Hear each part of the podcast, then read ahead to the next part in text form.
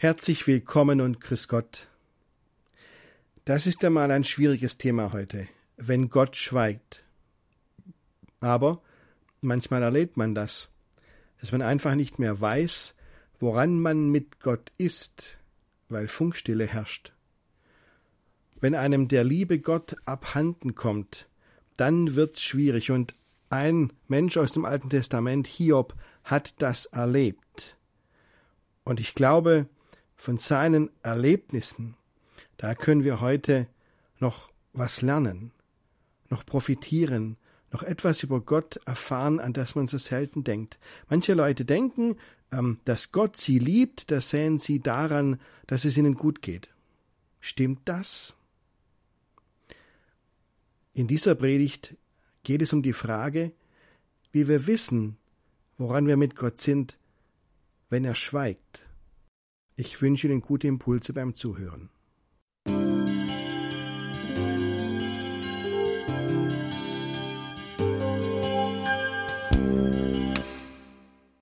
Es ist Sommerzeit, liebe Gemeinde. Das Wetter ist gut, alle sind entspannt, viele sind noch im Urlaub, die jungen Leute haben noch Ferien. Ich bin frisch aus dem Urlaub zurück, und ähm, wenn man so die Prospekte anschaut, die einem ins Haus flattern, weiß man, die Weihnachtszeit hat begonnen. Also alles geht seinen ganz normalen Lauf. Und da komme ich in diese schöne Sommerzeit mit dem Thema um die Ecke, das so ernst und schwierig ist, wenn Gott schweigt. Warum mache ich das? Das hat zwei Gründe, dass ich das mache. Der erste Grund ist, ähm, der Bibelabschnitt, über den es heute geht. Denn ähm, das haben die allerwenigsten von uns bemerkt. Die evangelische Kirche in Deutschland hat die Bibelabschnitte, die für jeden Sonntag vorgeschlagen sind, als Grundlage der Predigt neu geordnet. Und jetzt sind, sie haben einige ähm, Abschnitte aus dem Neuen Testament rausgeworfen, haben viel mehr aus dem Alten Testament reingenommen. Und deswegen kommt heute zum Beispiel ein Abschnitt aus dem Buch Hiob, der noch nie in einem Gottesdienst Predigtext gewesen ist. Das fängt heute zum ersten Mal an. Und dies, in diesem Abschnitt geht es um die Frage, was ist, wenn Gott schweigt? Das ist der erste Grund, warum ich das mache. Der andere, ich habe noch einen zweiten Grund, den sage ich Ihnen nachher. Aber ich will Ihnen erst mal sagen, um was es geht. Es geht, wie ich gesagt habe, um Hiob eine Gestalt aus dem Alten Testament. Und zwar nicht irgendeine Gestalt aus dem Alten Testament, sondern eine sehr bekannte Gestalt.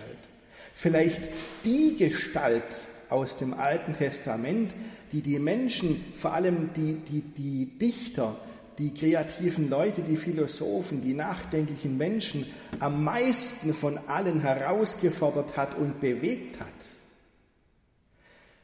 Als eine wichtige Gestalt Wer war denn dieser Hiob, so wie er in dem Buch Hiob beschrieben ist? Ein Mensch, dem es gut ging, der glücklich war. Der hatte viele Kinder, mehr als jede Familie in Hildritzhausen übrigens. Und das soll was heißen. Ähm, er war reich, er hatte alles, was er brauchte. Und dann geschah Folgendes. Ähm, in der himmlischen Welt hat Gott mit seinem Widersacher einen Deal gemacht. Der Widersacher ähm, heißt, Widersacher heißt auf Hebräisch Satan. Ähm, dürfen wir aber nicht an unsere klassische Vorstellung vom Teufel denken. Ähm, Satan heißt Chefankläger auf Deutsch. Und der Chefankläger hat zu Gott gesagt, Mensch, klar, dass, dem, dass der Hiob so gut an dich glaubt, dem geht's ja gut, aber nimm dem erstmal alles, was er hat, und dann werden wir sehen, was von seinem Glauben übrig bleibt. So einen Deal machen die, und Hiob ist im Grunde das Opfer. Und dann passiert das, was passiert. Dann kommen die ganzen Hiobsbotschaften. Ein Bote kommt und sagt, Mensch, alle deine Kinder sind in einem Unglück gestorben. Und ein anderer kommt und sagt, dein ganzer Besitz ist weg, ist futsch, ist, ist dahin, ist geraubt, ist vergangen, du hast nichts mehr. Und dann wird Hiob selber noch schwer krank und dann sitzt er da und versteht die Welt nicht mehr und er versteht vor allem Gott nicht mehr. Dann kommen drei Freunde zu besuchen, wollen ihm beistehen und haben aber wenig Tröstliches für ihn zu sagen. Die sagen, ja, lieber Hiob, du siehst, wie das geht. Eins ist schon mal klar, Gott ist gerecht, ein gerechter Richter, also bist du selber schuld, wie es dir geht. Irgendwas hast du verbockt und jetzt kriegst du die Quittung dafür. Solchermaßen alleingelassen auf sich gestellt sitzt Hiob da und dann antwortet Hiob und dann sagt Hiob seine Meinung. Ich lese Ihnen jetzt einmal ein ganzes Kapitel aus dem Hiob-Buch vor, das Kapitel 23, was Hiob dann sagt.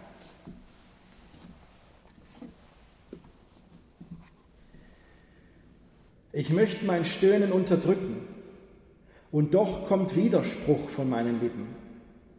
Wenn ich nur wüsste, wo sich Gott befindet und wie ich zu ihm hingelangen könnte, ich würde ihm schon meine Lage schildern, ihm meine Gründe und Beweise nennen.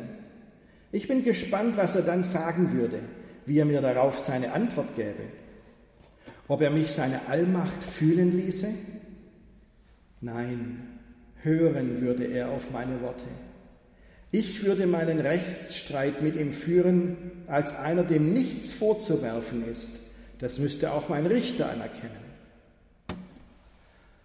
Und jetzt beschreibt Hiob, dass er zwar gern mit Gott rechten würde, aber er findet Gott nicht. Ich kann nach Osten gehen, dort ist Gott nicht. Und auch im Westen ist er nicht zu finden. Ist er im Norden tätig, sehe ich's nicht. Versteckt er sich im Süden, weiß ich's nicht. Doch mein Weg ist ihm schon lange bekannt. Wenn er mich prüft, dann bin ich rein wie Gold. Mein Fuß hielt sich genau an seine Spur. Ich blieb auf seinem Weg und wich nicht ab. Ich tue immer, was er mir befiehlt. Sein Wort bewahre ich in meinem Herzen. Und jetzt kommen eigentlich ganz dunkle Zeilen, in denen Hiob sagt, ich weiß nicht mehr, was ich von Gott denken soll, der macht mir Angst. Doch Gott allein bestimmt, wer will ihn hindern? Was ihm gefällt, das setzt er einfach durch. Er wird auch tun, was er für mich geplant hat, und Pläne über mich hat er genug. Das ist es, was mich so erschrecken lässt. So oft ich an ihn denke, zittere ich. Gott hat mir alle Zuversicht genommen, weil er so mächtig ist. Deswegen macht er mir Angst. Gott ist's, der mich erdrückt und nicht das Dunkel. Und auch wenn ich jetzt vor Dunkelheit nichts sehe. Sehen Sie, das ist Hiob. Und man kann sogar sagen, deswegen ist der Abschnitt eigentlich ziemlich gut ausgewählt aus dem Hiob-Buch, das ist typisch Hiob. So ist der. Hiob ist wütend auf Gott, der regt sich auf, der klagt Gott an. Man kann schon sagen, das ist Rebellion gegen Gott. Er widerspricht seinen Freunden und was sie über Gott sagen. Das ist ja okay so. Aber Hiob will eben auch eine Antwort von Gott und das heißt gleichzeitig, er hält an Gott fest. Er lässt Gott nicht los, die ganze Zeit über. Aber jetzt ist Hiob an einen Punkt gekommen, wo er echt nicht mehr weiß, was er über Gott denken soll. Und das macht ihm Angst. Er sagt, ich finde Gott nirgendwo. Haben Sie das gehört? Hiob sagt sogar, Gott versteckt sich vor mir. Gott muss sich vor Hiob verstecken. Gott schweigt einfach und Hiob hält das nicht mehr aus. Wo ist denn Gott? Übrigens wissen Sie, was der Name Hiob auf Deutsch bedeutet? Hiob ins Deutsche übersetzt. Jeder Name hat ja eine Bedeutung. Hiob heißt auf Deutsch, wo ist der Vater? Das ist die Frage dieses Menschen. Wo ist der Vater? Wo ist Gott? Und Hiob sagt, Gott nützt seine Macht aus. Der macht, was er will. Der kann, was er will und er macht, was er will. Wie es mir geht, ist ihm völlig wurscht. Und was ich denke, ist ihm egal. So oft ich an ihn denke, zittere ich. Hiob erschrickt vor Gott sagt, was bist du für ein Gott? Ich habe Angst vor dir. Gott ist's, der mich erdrückt, nicht das Dunkel. Also Hiob ist total allein. Die Freunde widersprechen ihm nur, sind ihm, keinerlei Hilfe. Seine Frau versteht ihn nicht mehr. Die hat zu ihm gesagt, sage Gott ab und stirb. Dann hat sein Ende und dann ist mal gut. Er selber sitzt da, schwer krank, schwer gezeichnet und Gott schweigt. Absolute Funkstille. Das ist Einsamkeit. Und sehen Sie, mit dieser Erfahrung ist Hiob nicht allein geblieben. So geht es immer wieder Menschen. Es gibt auch heute noch, wie soll ich sagen, Hiobs Gestalten. Menschen, die an ihrem Schicksal verzweifeln. Menschen, die Gott suchen und echt nicht finden. Einer von ihnen war der Dichter Robert Gernhardt, ein deutscher Dichter, der für etwas über zehn Jahren gestorben ist. Er war die letzten Jahre seines Lebens deutlich krank, war mehrmals im Krankenhaus und hat da einiges mitgemacht. Und ähm, äh, einmal war er auch in einem Diakonissenkrankenhaus, wo die Diakonissen ihm gesagt haben, Gott liebt Sie, Herr Gernhardt. Und, Gern, und, und, der Dichter Robert Gernhardt hat nicht gewusst, wie er seine Erfahrungen mit diesem Satz zusammenbringen soll. Dann hat er ein Gedicht geschrieben mit der Überschrift Hiob im Diakonissenkrankenhaus. Er hat sich selber dann mit Hiob identifiziert. Ich lese Ihnen das Gedicht einmal vor. Ihr habt mir tags von Gott erzählt, nachts hat mich euer Gott gequält. Ihr habt laut eures Gotts gedacht, mich hat er stumm zur Sau gemacht. Ihr habt gesagt, dass Gott mich braucht. Braucht Gott wen, den er nächtens schlaucht? Ihr habt erklärt, dass Gott mich liebt. Liebt Gott den, dem er Saures gibt? So erleben das bis heute noch viele Menschen. Der, der liebe Gott ist ihnen abhanden gekommen. Und das ist der zweite Grund, warum ich dieses Thema heute bringe. Den ersten Grund habe ich genannt, ist, weil es der Bibelabschnitt einfach als Thema hat. Aber der zweite Grund ist, weil es heute immer noch viele Menschen gibt, die diese Erfahrung machen und die diese Frage haben. Was ist denn, wenn Gott schweigt? Ich leide darunter, dass Gott schweigt, denken die dann. Liegt es an Gott? Liegt es an mir? Ich möchte in meiner Predigt heute meinen Blick vor allem mal auf Gott richten und erst am Schluss noch kurz auf den Menschen, auf uns. Aber lassen Sie mich zuerst meinen Blick auf Gott richten, auf Gott schauen und lassen Sie mich mal die Frage stellen, das was Hiob so Angst macht, nämlich, wie steht Gott zu uns, wenn er schweigt? Wie steht Gott zu uns, wenn er schweigt? Denn das, was Hiob das Leben schwer macht, ist doch, dass er nicht mehr weiß, woran er ist mit Gott. Der sagt ja nichts, der antwortet ja nicht. Woher soll Hiob wissen, was der dann denkt? Und das erlebt Hiob als unberechenbaren Gott und das macht ihm Angst. Ich glaube, dass wir das auch kennen. Wir hören zu Recht gerne die Sätze, die positiv über unseren Glauben reden und die uns eine Heimat geben im Glauben. Gell? Psalm 139. Von allen Seiten umgibst du mich und hältst deine Hand über mir.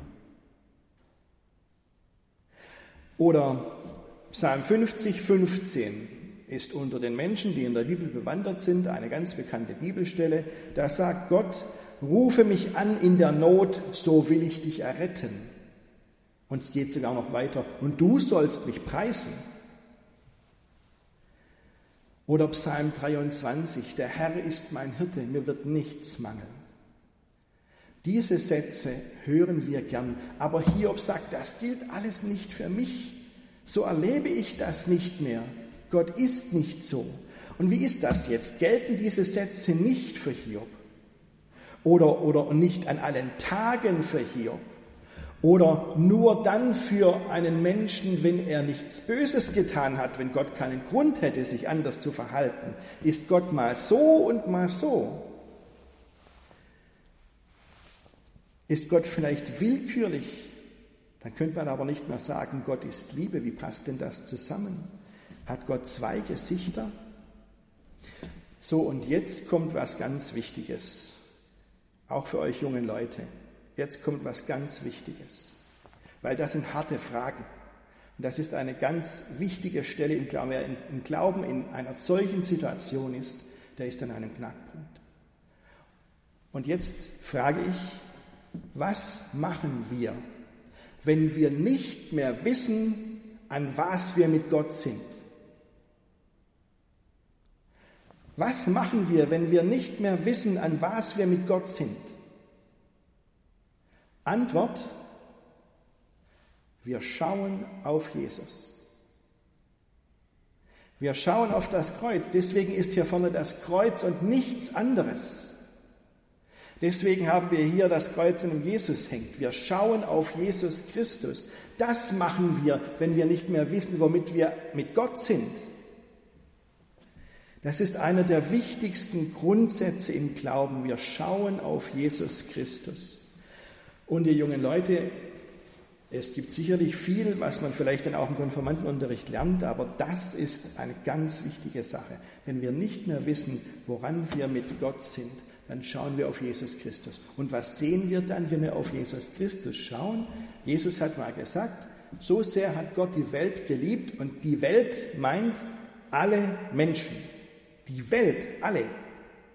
Gott hat nicht, Jesus hat nicht gesagt, so sehr hat Gott die einen geliebt manche geliebt, ein Teil von euch, sondern Jesus hat gesagt, so sehr hat Gott die Welt geliebt, alle Menschen, dass er seinen einzigen Sohn hergab, damit alle, die den Glauben nicht verloren werden, sondern das ewige Leben haben. Oder, oder, 1. Timotheus 2, Vers 4. Gott will, dass alle Menschen gerettet werden und sie zur Erkenntnis der Wahrheit kommen. Also nicht Gott will, dass die Frommen gerettet werden oder die Anständigen oder die, die sich Mühe geben. Nein, Gott will, dass alle Menschen gerettet werden. Also, das sehen wir, wenn wir auf Jesus sehen. Gott ist Liebe. das war Liebe, die ihn dazu brachte, seinen einzigen Sohn herzugeben, der dann gestorben ist. Ich glaube nicht, dass jemand sagt, es ist bei Gott so, heute Liebe, morgen Hiebe. Nein, so ist Gott nicht. Es gibt Leute, die sagen, wir wissen doch gar nicht, wie Gott ist. Wer kann das schon sagen? Nee, stimmt nicht. Wir wissen gut, wie Gott ist. Das zweite ist, das erste ist, Gott ist Liebe. Das zweite ist, was wir an Jesus sehen, Gott liebt uns alle. Wir können doch nicht hergehen und sagen, ähm, für dich ist Jesus gestorben, aber für dich ist er nicht gestorben. Ja, also dich hat Gott lieb, aber dich hat Gott nicht lieb.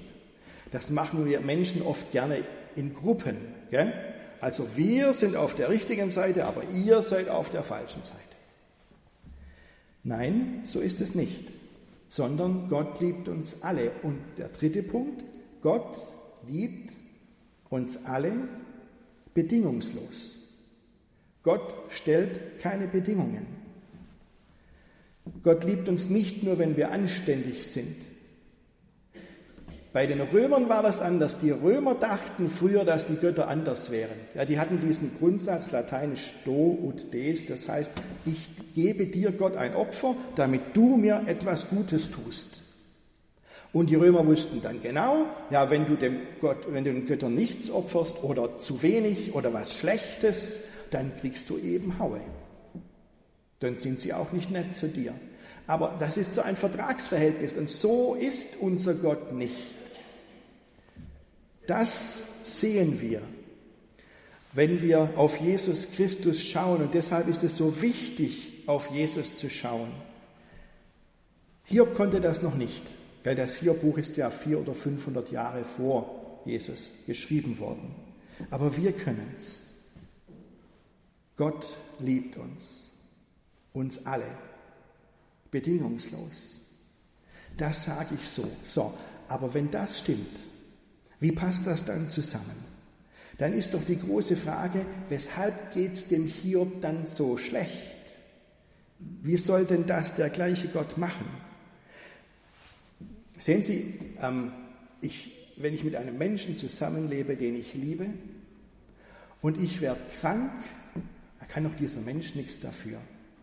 Dieser Mensch hat doch gar nicht die Macht, mich vor Krankheit zu beschützen, bei aller Liebe.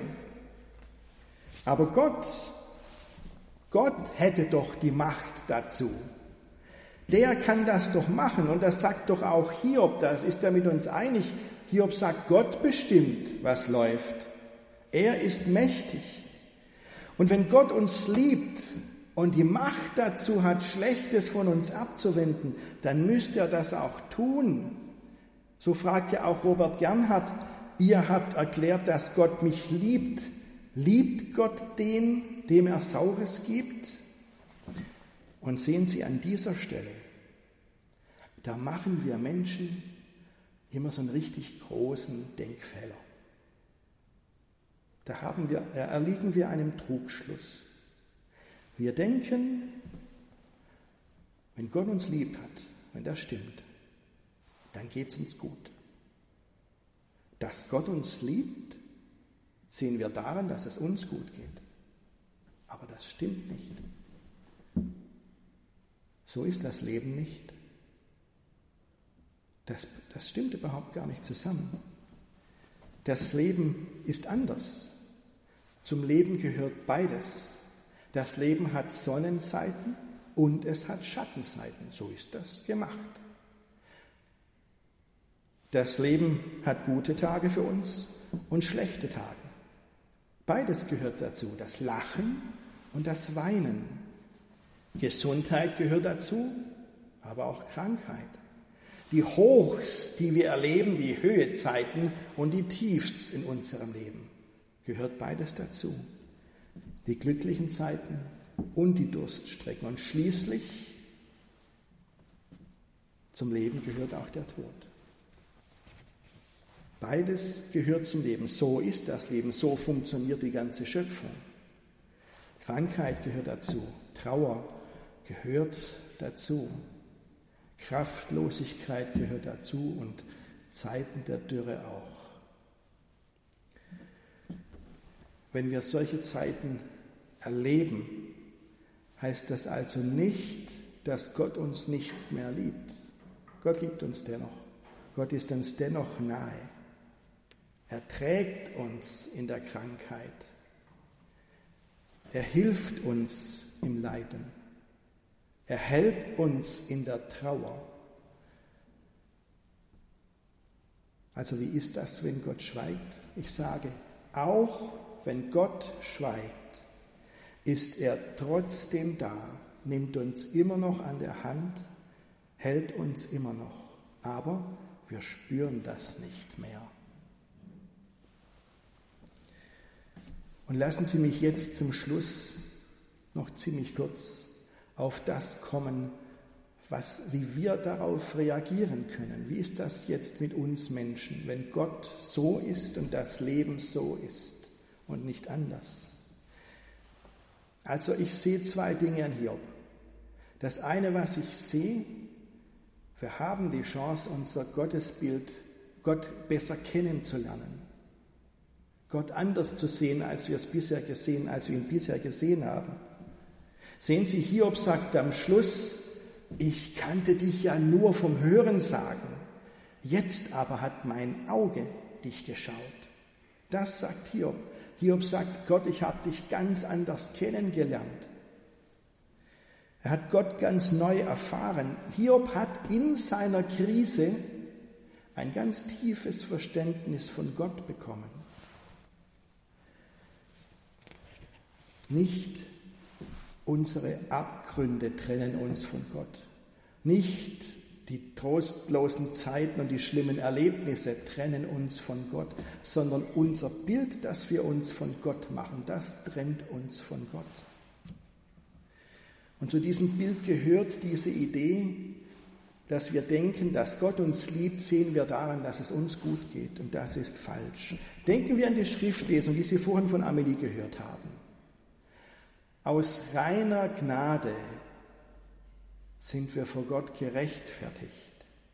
Nicht unsere guten Taten zählen von Gott. Und wenn das stimmt, dann können wir doch auch nicht sagen, ich habe noch keinen umgebracht, deshalb muss Gott dafür sorgen, dass es mir gut geht. Gott ist unabhängig von unseren guten Taten und auch von unseren weniger guten Taten. Lernen wir Gott näher kennen und dann wird unser Bild von Gott weiter und verändert sich. Das ist die Chance, die da drin steckt. Gott ist auch in schlimmen Zeiten für uns da. Und schließlich ein letzter Gedanke. Helfen wir einander, das auszuhalten, was man nur ertragen kann. Helfen, stehen wir einander bei. Gehen wir den Menschen, die es schwer haben, die krank sind, die um einen Menschen trauern, nicht aus dem Weg. Wechseln wir nicht die Straßenseite, wenn jemand kommt, der schwer am Leben trägt, weil wir gar keine, nicht mehr wissen, was wir da sagen sollen. Es gibt für vieles keine Lösung und es gibt für vieles gar nichts zu sagen. Aber wir können sagen, hör her, ich setze mich zu dir und halte deine offenen Fragen mit dir aus. Wenn du Gott nur noch als schweigend erlebst, dann stehe ich dir bei. Und wenn wir nicht mehr wissen, an wen wir mit Gott sind, dann schauen wir gemeinsam auf Jesus Christus. Und dann ist vielleicht jemand da, der sagt, es mag sein, dass alles fällt, dass die Burgen dieser Welt um dich her in Trümmer brechen. Halte du den Glauben fest, dass Gott dich nicht fallen lässt. Er hält sein Versprechen. Amen.